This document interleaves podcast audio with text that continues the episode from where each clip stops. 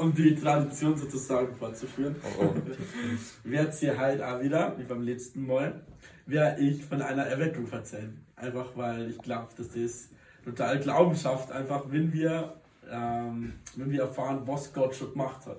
Und einfach, ähm, genau, nicht um in irgendeine Wehmut zum Thema, sondern damit wir Glauben gewinnen und ein bisschen unser Gott kennenlernen, wie er eigentlich ist und was er so machen kann.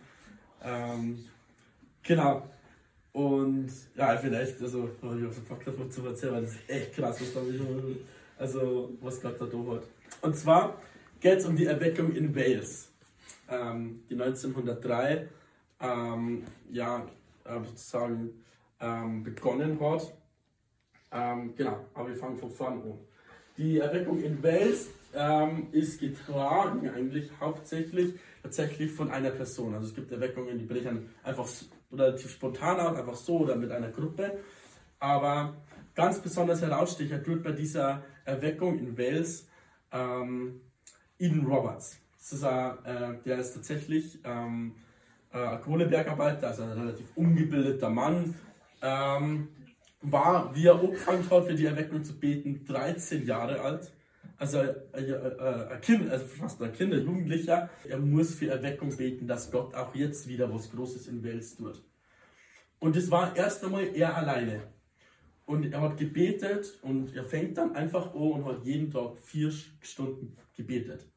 Und ähm, er war dann wirklich schon bekannt, dass er total die Liebe Gottes irgendwie er war wirklich total durchdringt äh, von der Liebe Gottes. Er hat immer die Bibel gelesen. Er war überall bekannt für der Typ, der wo immer die Bibel liest. Also Bergwerk oder Gabat hat gearbeitet, in der Pause ist Heilige Schrift das gelesen. Und ähm, Ganger hat gearbeitet und die ganze Zeit in der Bibel gelesen. Er war wirklich bekannt für der Dude, der wo immer die Bibel dabei hat und in Gottes Wort gelesen hat. Genau. Ähm, und es ist nicht so, dass er einfach bloß zwei Wochen betet, sondern er betet erst einmal alleine zwei Jahre. Er bittet alleine zwei Jahre für Erweckung, jeden Tag mehrere Stunden und in sein Tagebuch schreibt er, er, er schreibt er diesen Satz, ich sterbe, wenn Gott mich bald eine Erweckung schickt. Also wirklich, er ist durchdrungen, er hat Hunger. Also wirklich seine ganze Seele, seine, ganzes, ähm, seine ganze Sehnsucht ähm, strebt in diese Sehnsucht nach Gott und eben danach, dass Gott sich sorgt, dass, dass Gott was Großes tut. Ähm, genau. 1903, zwei Jahre später, das ist echt eine lange Zeit, kommen vier weitere junge Männer dazu. Die sind auch zwischen äh, so 16, 17, 18 ähm, und die kommen dazu sozusagen zu ihm und fangen auch an, mit für Erweckung zu beten. Vier junge Männer. Das ist, das sind nicht viel. Ich glaube, da haben wir schon relativ gut dabei. Also, ja. Und einer dieser Jugend, äh, Jugendlichen sagt auch oder schreibt, ähm, ähm, ist eben auch, ist, ist sozusagen berichtet worden, die haben dann eben auch das, das aufgeschrieben tatsächlich, ähm, schreibt in seinem Bericht, Monate, monatelang hatten wir den Eindruck, dass uns etwas Besonderes und Eigenartiges bevorsteht. Es war wie das Rauschen in den Wipfeln der Maulbeerbäume. Also sie haben, das war einfach nur eine junge Gruppe, vierlei, irgendwas passiert da wir, wir müssen beten. Und sie haben einfach gebetet. Und der Eden Roberts hat dann dieses Wort oder eben im Gebet oder immer diesen Eindruck, dieses Wort Taufe im Heiligen Geist. Parallel dazu, eben Anfang des ähm, 20. Jahrhunderts, beginnt, äh, äh, beginnt diese Pfingstbewegung in der USA.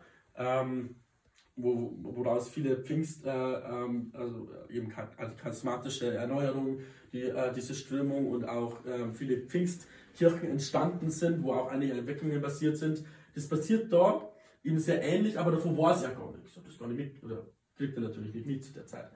Und ähm, er erlebt dann auch diese Sehnsucht, irgendwie im Heiligen Geist erneuert zu werden.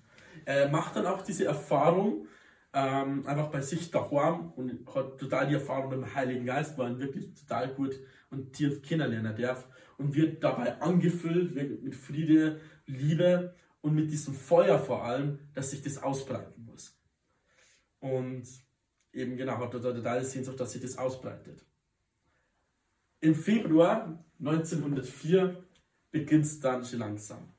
Das ist ein normaler Sonntagsgottesdienst. Also das ist ein ganz normaler Sonntagsgottesdienste sind keine Charismatiker, keine Kirchler. Es ist ein ganz normaler Sonntagsgottesdienst von der Volkskirche halt.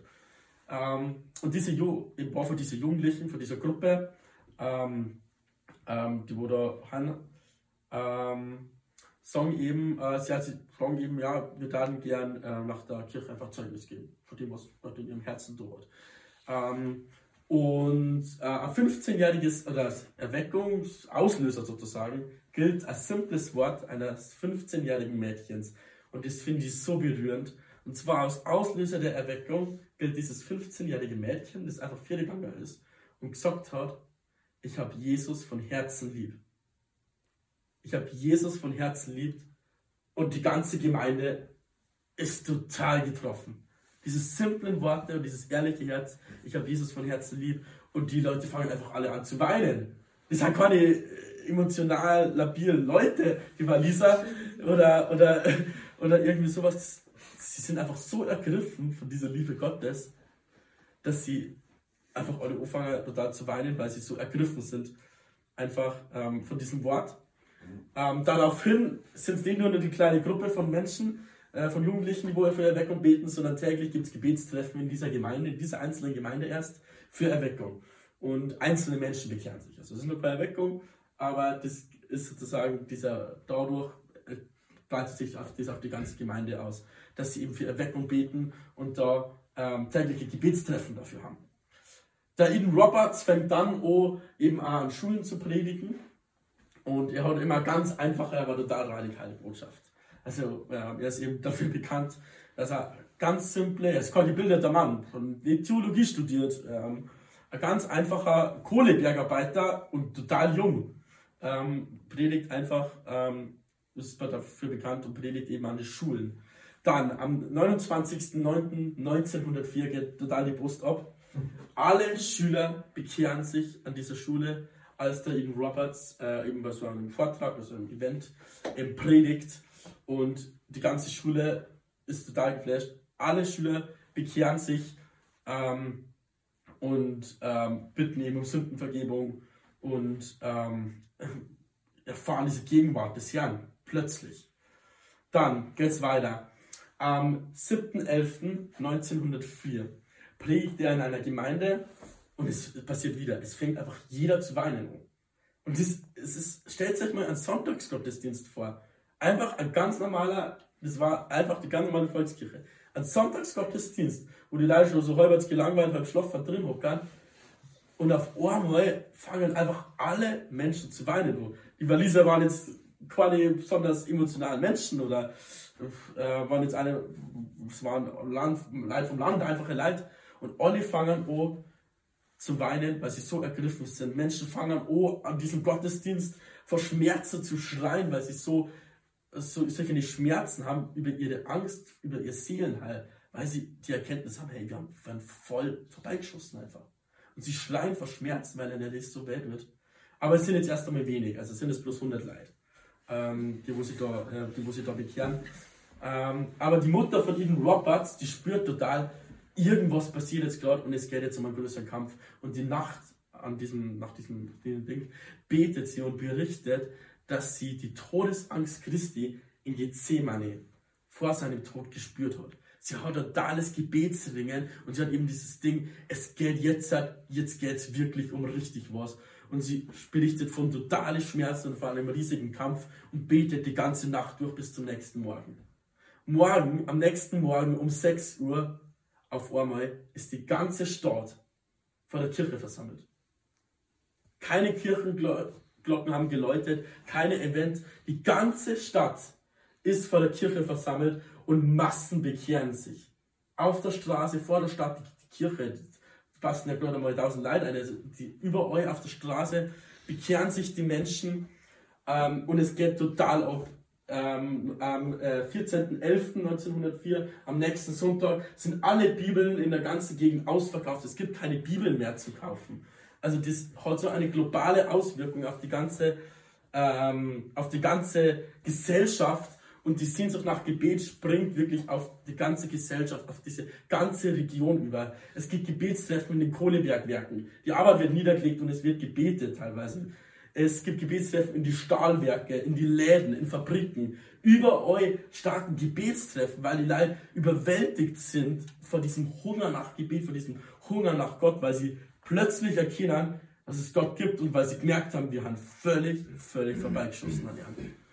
Und ähm, es gibt in Eisenbahnen, gibt es nach Klassen getrennte Gebetstreffen, nach Waggonen getrennte Gebetstreffen in den Eisenbahnen. Überall passieren Versöhnungen in den Familien. Es, ähm, es ist total krass, es wird mehrfach berichtet. Ähm, es gibt ist ziemlich viel Berichte von Männern, die sich im Pub einfach besaufen wollen und ihr Gin vor sich stehen lassen haben und rauslaufen aus diesem Pub und überwältigt werden von der Gegenwart Gottes, teilweise einfach umfallen. Die Pubbesitzer sind total verzweifelt. Ähm, die ganzen Kneipen müssen schließen. Also es hat eine Auswirkung, die könnt ihr euch vorstellen. Ich meine, es ist wahrscheinlich eher schwierig für den Chef, wenn die ganze Zeit ähm, Leute schreiend rauslaufen und dann das Getränk an unbezahlt stehen lassen. total, ähm, die, die, haben, die haben total verzweifelt, Kneipen, Gastronoms, ähm, ähm, Pubs schließen und die Kirchen sind überfüllt. Es gibt, man kann nicht mehr in die Kirchen reingehen, weil die Kirchen völlig überfüllt sind. Es gibt Gebetstreffen die ganze Nacht hindurch.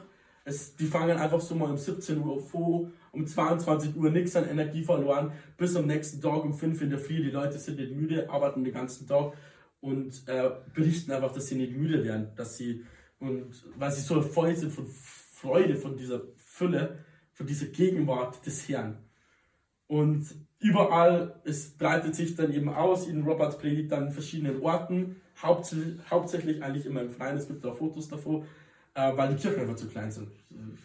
Passen die leider einfach nicht mehr rein. In Roberts geht er zu verschiedenen Orten und überall bricht Erweckung aus, es ist wie ein Feuer, wie ein Lauffeuer und Massen Leute bekehren sich, wirklich tiefe Bekehrungen, unter Schmerzen, unter, unter Schreien vor, vor Schmerzen, weil um ihr Seelenheil weil sie einfach merken, ey, das sind keine Bekehrungen, das sind, das sind also Bekehrungen, dass man sagt, okay, ich mag jetzt mein Leben ein bisschen mehr mit Gott leben. Sondern das sind Bekehrungen, wo eine radikale Veränderung passiert, wo sie merken, ey, es geht hier für wirklich was. Es geht hier um gerade um Leben und Tod. Und ich bin gerade auf der Seite, wo ich sowas von in den Tod laufe. Und das erkennen die Leute. Es geht nicht darum, ob ich am Sonntag in die Kirche gehe, sondern es geht wirklich gerade darum, dass ich gerade sowas von auf meinem Weg bin, der wo sowas von so schief geht. Und ich brauche einen Erlöser. Und dies erfahren Massen ähm, eben 1904 im, äh, im Frühling.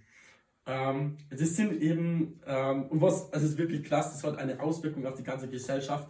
Wenn sich in einem Ort es irgendjemanden gibt, wo sich nicht bekehrt, dann ist es wirklich so, es wird darüber berichtet, dass das, das kann man sich nicht vorstellen. Das ganze Dorf kommt zusammen und zieht um dieses Haus, wo dieser Typ wohnt, von dem sie wissen, dass er noch nicht bekehrt ist, und beten so lange, bis er sich bekehrt.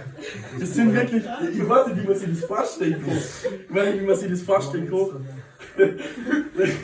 Die ziehen um dieses Haus, bis wirklich jeder in diesem Dorf bekehrt ist.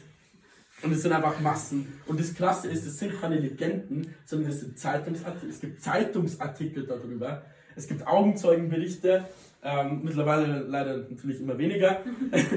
Aber es gibt Bildaufnahmen, es gibt Tonaufnahmen eben von, von Augenzeugen. Äh, ähm, es ist einfach nicht was, was irgendwie im späten Mittelalter passiert ist, von dem wir irgendwie eine Legende, von der wir vielleicht ahnen können, sondern das ist etwas, das ist noch nicht so lange her, Leute. So lange ist es noch nicht her. Und äh, es gibt immer Reporter, die davon berichten. Ein Reporter hört davor und reist da dann hin. Und ähm, befragt den Schaffner auf der Erweckung, mag den halt interviewen und fragt ihn halt über die Erweckung. ist wirklich witzig. Und der Schaffner sagt, ey, hören Sie mir doch auf mit dieser Erweckung. Seitdem ich durch dieses Gebiet fahre, werde ich an jeder Station, an der wir anhalten, von jedem, der wo einsteigt, die erste Frage ist, wie es eigentlich um mein Seelenheil bestimmt ist. Ich habe doch keinen Bock mehr, hören Sie mir auf mit dieser Erweckung wirklich jedes Mal, wenn, wenn, wenn er Oberhalb den Leid einsteigt, die erste Frage ist, nee, äh, hey, es eigentlich um ihr Seelenheil? Sind sie bekehrt? Glauben sie an Gott? Sind sie schon errettet? Und ja, Gott keinen Bock mehr, ist total verzweifelt, dieser arme Schaffner. Es gibt einen Zeitungsartikel, ähm, gibt es dann ein paar Jahre später, äh, Was the Revival Real?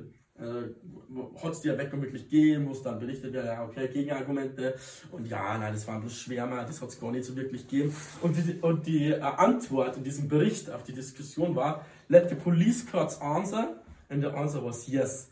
Also lass, fragen wir die Polizisten, die, die Polizeistationen und die Polizeistationen haben geantwortet, ja. Denn diese Erweckung hat solche immensen Auswirkungen, dass Gefängnisse in dieser Gegend schließen müssen, dass Polizisten arbeitslos werden. Einfach weil die, Krimi also die, die, die, die Kriminalitätsrate sinkt quasi auf null plötzlich. Und fragt, sagt, ja, was war die Erweckung wirklich echt? Fragt halt die Polizisten. Äh, die wissen es wohl am besten. Ähm, aber jetzt muss dann. es gibt, äh, es gibt da der Reporter John C. Williams berichtet, ähm, und er wollte eben auch diese Erweckung kennenlernen, was ist, was, was ist da wirklich passiert. Ähm, ich habe gehört, dass eben abends diese Veranstalt Erweckungsveranstaltungen total überfüllt sind. Du kommst eh nicht in die Kirche rein. Sein Ding, okay, ich mach mal die Arbeit, er kommt von New York, ich fahre gleich in der Früh hier.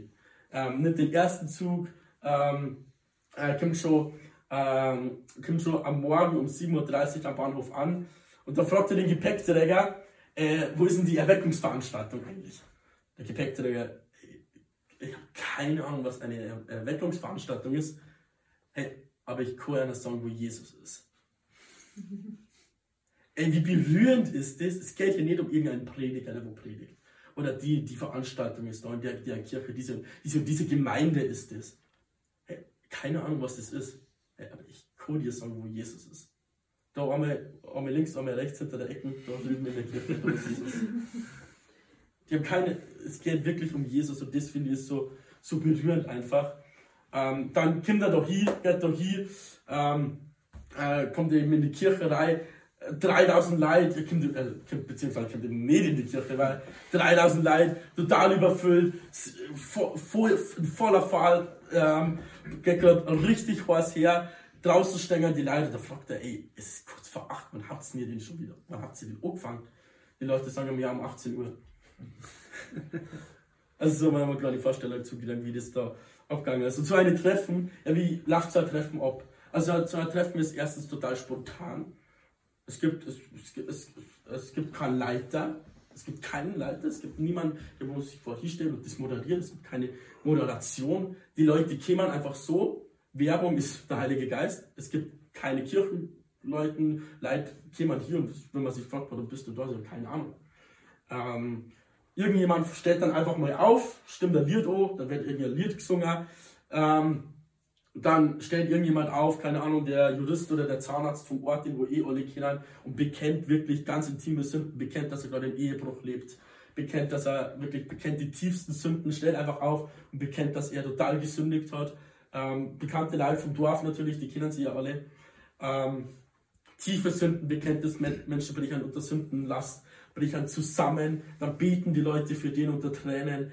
Ähm, eben andere brechen unter Schmerzen zusammen, weil sie erkennen, dass sie total an Gott vorbeigelebt haben. Und so geht es. Und es gibt keine Leiter, es gibt kein Programm. Ähm, ähm, wir, wir, ich finde es so schön, es gibt ähm, ähm, in einer anderen Erweckung, ähm, sagt der Leiter auch so, we get rid of our program for the sake of his presence.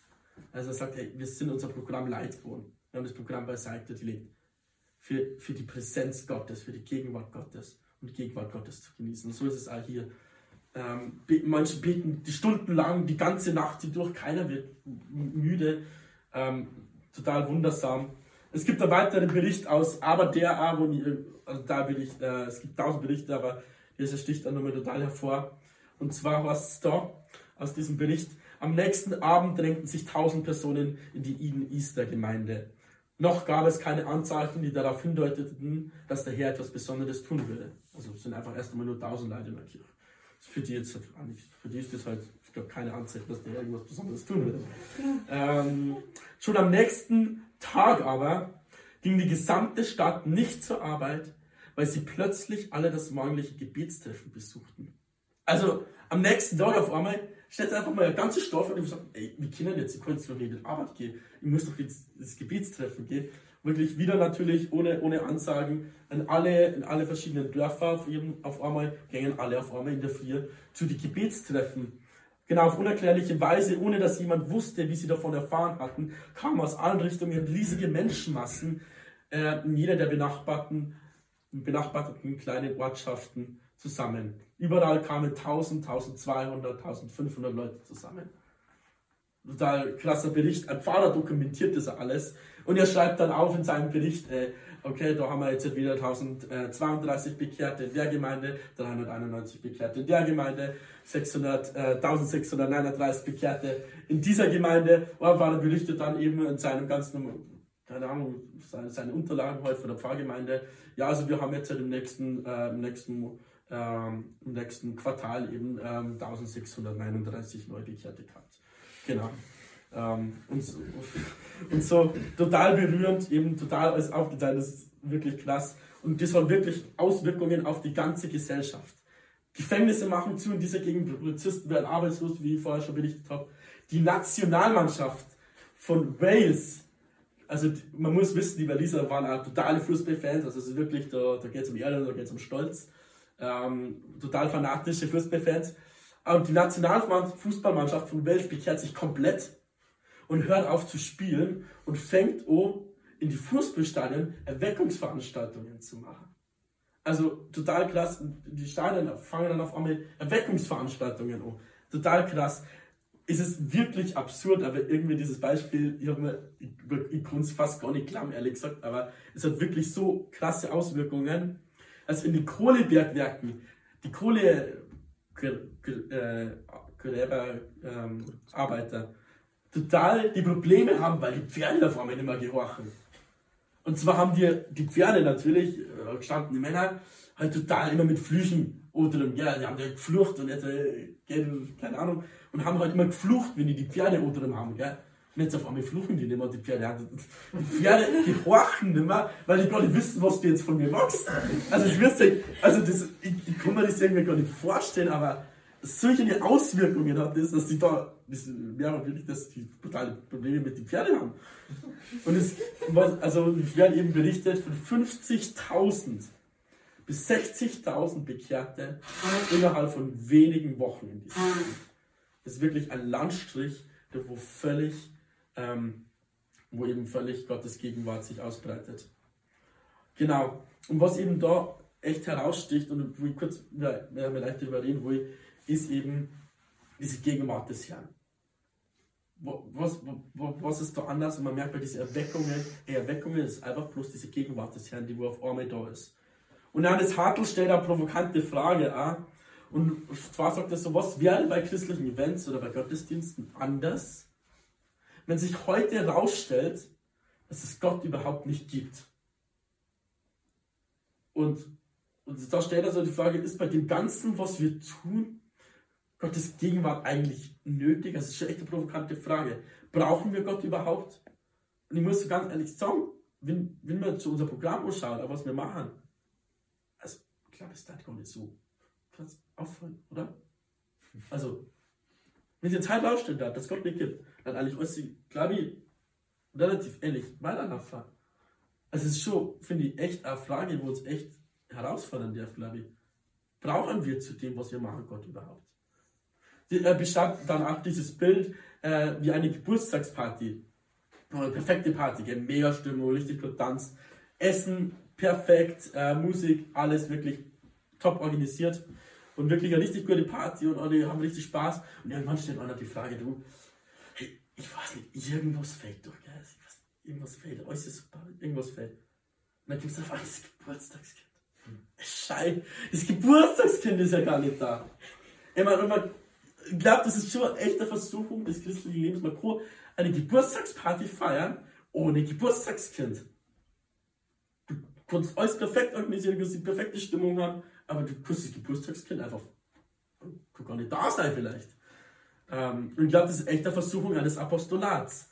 Ähm, komplett vorbeizugehen einfach an dieser Gegenwart des Herrn. Jetzt kommen wir, Gegenwart des Herrn, ey, Gott ist doch überall. Gott ist doch ja, überall und ja, auch. Aber bei Erweckungen passiert anscheinend irgendwas mit den Leuten, dass sie auf einmal sagen dann, der Herr ist gekommen. Und zwar so, dass wir sagen dann, dass er vorher eigentlich fast nicht da war. Also es passiert schon was der wird schon echt herausfordern, dass irgendwas passiert, dass die Leute sagen, der Herr ist auf einmal so gekommen, dass wir sagen dann, ey, vorher war er doch eigentlich fast nicht da. Und das ist natürlich eine theologische Zwickmühle. Ja, wo, ja, wo ist er denn jetzt? Überall? Oder ist er jetzt bei einer Person? Oder äh, äh ja, wo ist er denn jetzt, Gott? Ähm, aber ich glaube, so tiefe Berührung wirklich mit Gott, wie es aber diese Erweckungen passiert, oder ich glaube, viele von euch haben das sicherlich auch schon erlebt, wirklich eine echte tiefe Berührung mit Gott. Die macht so, glaube ich, einige Theologie ziemlich kaputt. Ähm, und so dürfen wir das da auch erfahren. Du kannst ja theologisches Konstrukt aufbauen, aber echte Berührung mit Gottes Präsenz, nicht mit Gottes allgemeiner Präsenz, sondern mit Gottes Präsenz, wirklich, wo du Gott in dir einfach wirklich erfahren darfst, dann musst du zwangsläufig sagen, Gott im Allgemeinen oder Gott mit seiner Gegenwart, mit seiner völligen Gegenwart, wo er sich verschenkt in Fülle. Ey, das ist ein ziemlich großer Unterschied. Und das ist auch gar kein äh, Problem für Gott, weil Gott ist unendlich. Deswegen gibt es ja immer mehr von ihm. Wir können immer mehr von seiner Gegenwart, von seiner Präsenz erfahren. Und Leute, ey, wirklich, ich glaube, wir müssen da echt wachrütteln werden. Ich bin total wach, ich, weiß nicht, ich bin, total, ich bin äh, total überführt einfach von meinem Leben, ehrlich gesagt, von meinem christlichen Leben, von meinem Leben mit Gott. Wenn ich das her, wenn ich diese Geschichten her, ey, also was wir da, es tut uns wirklich bei allem, was wir tun, sollte ich so eigentlich um die Gegenwart des Herrn drehen. Und dass wir mit unser und mit dem, was wir machen, durch unsere Gebete, durch unser Leben, Raum schaffen für die Gegenwart des Herrn. Und wir sollten suchen nach der Gegenwart des Herrn. Wie oft drehe ich mich einfach nur in meine Gebete, wo sie noch so heilig anhängen können, eigentlich nur um mich selber und suche gar nicht. Ey Gott, bist du gerade wirklich da? Bin ich gerade wirklich bereit dazu, dass du gegenwärtig bist, dass du Präsenz bist. Und bei Erweckungen passiert es auf einmal die plötzliche Erkenntnis, ey, wie haben wir an dem vorbeigekommen? Ey, und ich glaube, das darf uns echt total herausfordern. Und deswegen wollen wir jetzt heute Abend wirklich vor allem auch für diese Gegenwart, für diese Präsenz Gottes beten. Hey Leute, lasst uns da wirklich einsteigen, lasst uns da uns selber überführen auch. Und lasst uns wirklich nicht aufhören und wirklich kämpfen an Gebet dass wir diese Gegenwart des Herrn wirklich dass die ausbreitet, dass wir Raum schaffen. Gott steht nicht auf, steht nicht auf Organisation und auf Konstrukte, sondern Gott steht total auf Menschen. Und deswegen will als ein Heilbringer durch Menschen. Lasst uns dieser Ursprung des Heils sein. Lasst uns uns aufmachen, dass die Gegenwart des Herrn sich ausbreiten kann.